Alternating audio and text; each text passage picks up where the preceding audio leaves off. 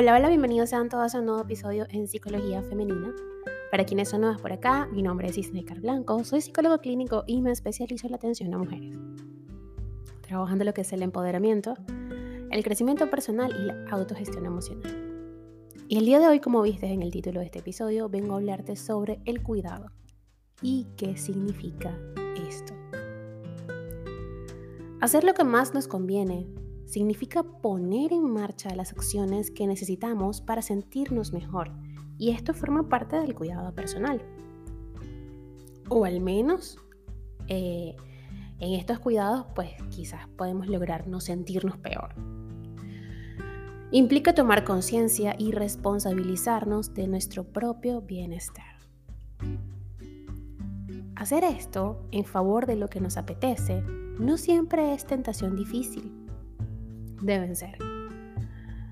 Esto es, por ejemplo, mm, ¿cuántas veces experimentamos la sensación de no tener ganas de llevar a cabo alguna tarea o actividad sabiendo que necesitamos realizarla? En ocasiones la apatía es tal que lo único que nos reconforta es quedarnos sin hacer nada, paralizadas. Eso sí, es cierto que en determinados momentos el descanso y la desconexión son fundamentales necesitamos parar y tomarnos un tiempo. Ahora bien, si nos excedemos en el descanso y en el tiempo que desconectamos por sentirnos apáticas, es posible que nos sintamos peor. En otras palabras, se podría producir que al final del día ese estado de desgana aumente por el simple hecho de estar desconectada de todo tantas horas. Por ello, en ciertas circunstancias en las que estamos atravesando un estado de apatía y desmotivación constante, podríamos necesitar cuidarnos a nosotras mismas, teniendo en cuenta que cuidarse a veces supone hacer lo que más nos conviene, en vez de hacer lo que más nos apetece. A veces tengo la horrible sensación de que pasa el tiempo y no hago nada, y nada acontece y nada me conmueve hasta la raíz. Esto lo dijo Mario Benedetti.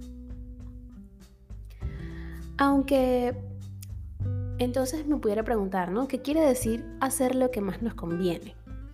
Esto significa llevar a cabo acciones que necesitamos hacer para ayudarnos a nosotras mismas a sentirnos mejor. Por ejemplo, me siento deprimido y lo que más me apetece es estar todo el día durmiendo. Pero sé que si hago eso al final del día me voy a sentir peor por estar tantas horas acostadas sin hacer nada. Por lo que soy consciente de que salir a tomar un café con una amiga, entre otras propuestas, me podrían ayudar a sentirme un poco mejor o a no sentirme peor al acabar el día. Así que en esta situación nos planteamos, ¿qué necesito? ¿Qué me podría ayudar a sentirme realmente mejor? Si lo que necesito se contradice con lo que me apetece, cuidarme significa priorizar en lo que más me conviene. Es fundamental intentar no dejarnos llevar por nuestro estado de apatía y desmotivación. Según el DCM, que ya les he dicho que es el manual de diagnóstico que utilizamos los psicólogos, la apatía se corresponde a síntomas motivacionales y conductuales dentro de los síntomas depresivos y es una disminución o incapacidad de experimentar placer y disfrute. Si la apatía es pasajera, no debería implicar problemas.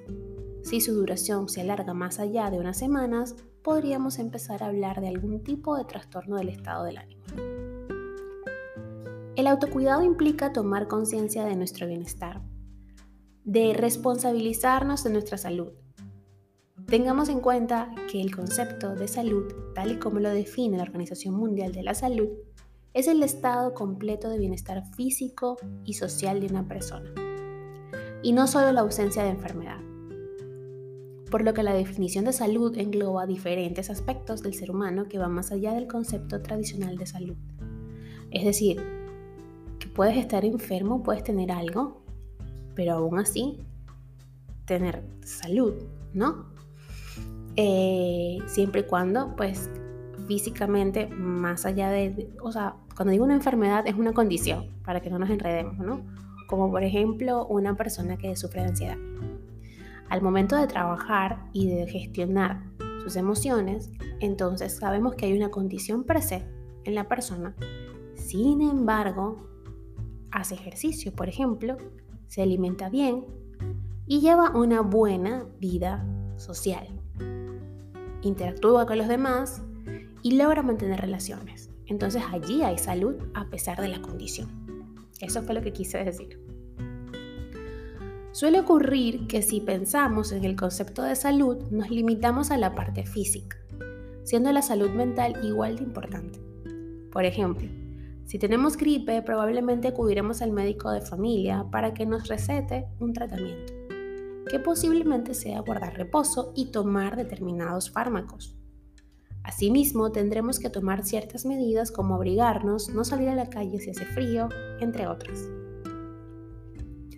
En definitiva, si hablamos de enfermedades o dificultades físicas, vemos claramente la necesidad de cuidarnos.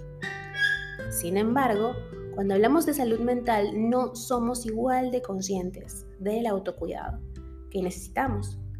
Pasamos por alto que autocuidarnos cuando nos sentimos tristes o apáticos es importante como cuidarnos cuando tenemos gripe o un resfriado. Lo que a veces implica hacer lo que más nos conviene en vez de, de aquello que nos apetece. El autocuidado es esencial y si no lo incorporamos en nuestro día a día estaremos aún más expuestas a todo tipo de adversidades que mermarán nuestra salud mental, física y social. Así que ya saben, a cuidarnos. El autocuidado no es solamente, como siempre les digo a mis pacientes, estar pendiente de mi cutis, realizar mi skincare en la mañana y en la noche antes de acostarme o hacer ejercicio. El autocuidado también es saber cuándo descansar y cuándo levantarme para no caer en una depresión. Aún cuando lo que más queramos hacer es quedarnos acostados.